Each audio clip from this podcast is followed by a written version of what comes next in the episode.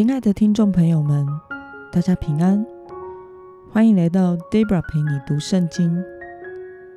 今天是二零二一年八月四号，我所要分享的是我读经与灵修的心得。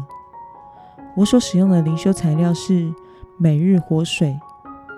今天的主题是没有比任凭更可怕的惩戒。今天的经文在罗马书一章十八到二十五节。我所使用的圣经版本是和合本修订版。那我们就一起先来读圣经喽。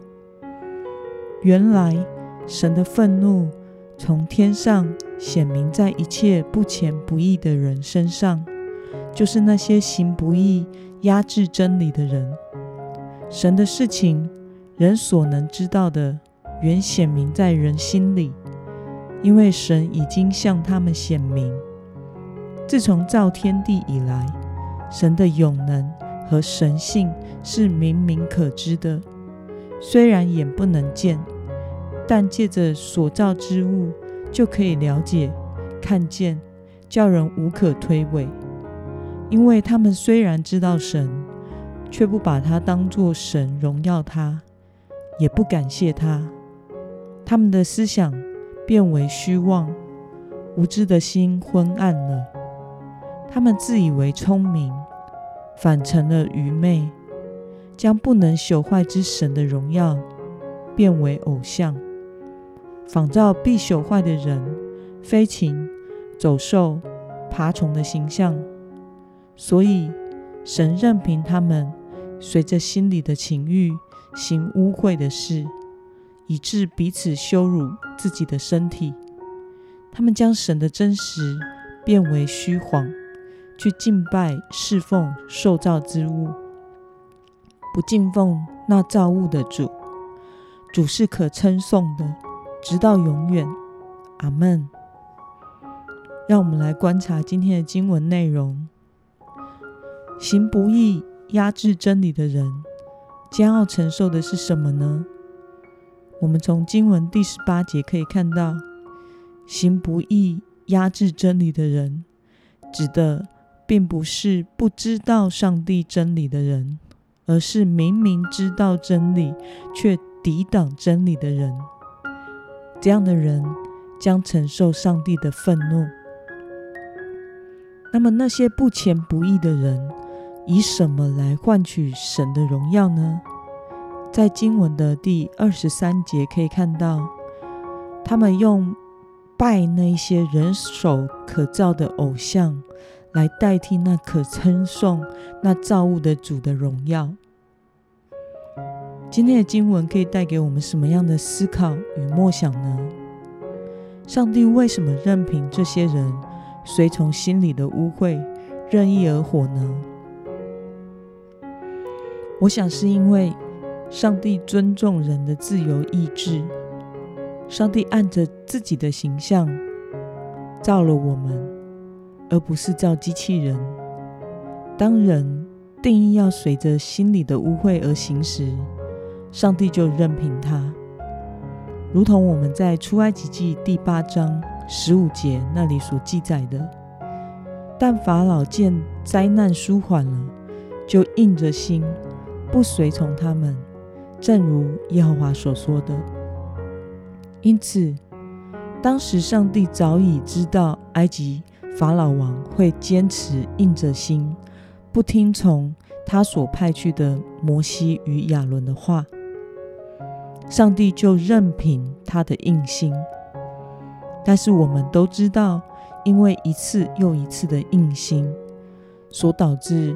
埃及必须承受的实灾是多么样的可怕，因此使我们知道，被上帝任凭的结果，就是看见自己的有限与羞愧，并且要为着自己的硬心承担后果。也或许当人看见了自己的有限与羞愧之后，而能因此转向寻求神。那么，任凭作恶之人，就是神对他们的惩罚。对此，你有什么感受呢？脱离上帝的约束，放任而活在世上的人，看似是道路亨通的，因为想做什么就可以做什么，但其实那是一条通往死亡的路。虽然有犯罪的自由，但是却会失去了不犯罪的自由。没有上帝的人生是非常空虚、孤单，并且没有安全感的。因为只有上帝是永恒不变的，这世上的一切都不在我们人类的掌握之内。我们可以有自由掌握自己做错误的决定，但是我们却承担不起任意而为的结果。那么今天的经文可以带给我们什么样的决心与应用呢？你曾经羡慕过恶人的亨通吗？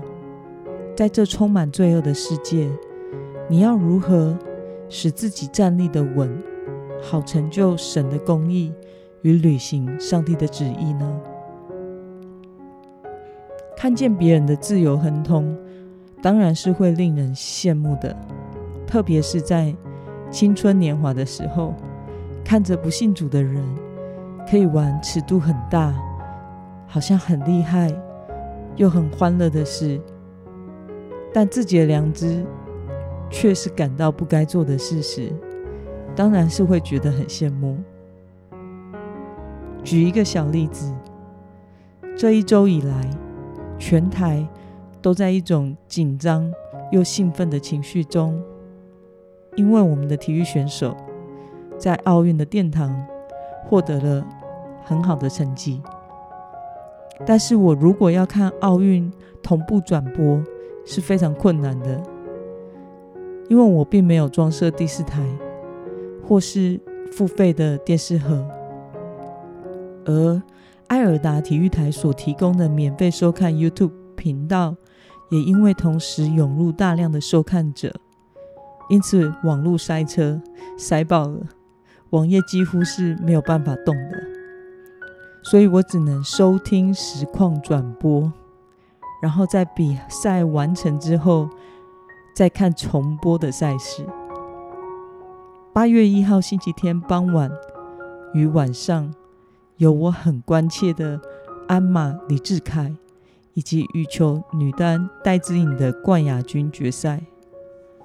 我也是只能用这样的方式，先听后看的看完比赛。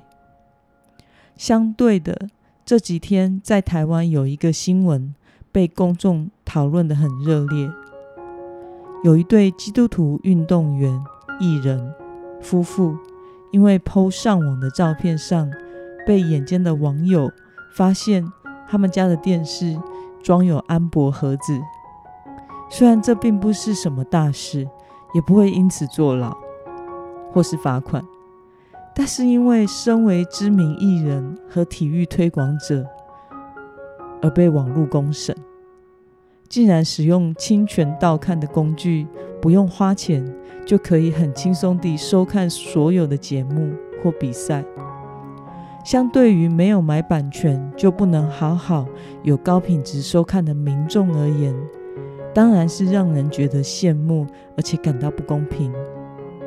但是，相较于可以自由的看想看的比赛，却是透过了不法的手法，再付上可观的社会代价。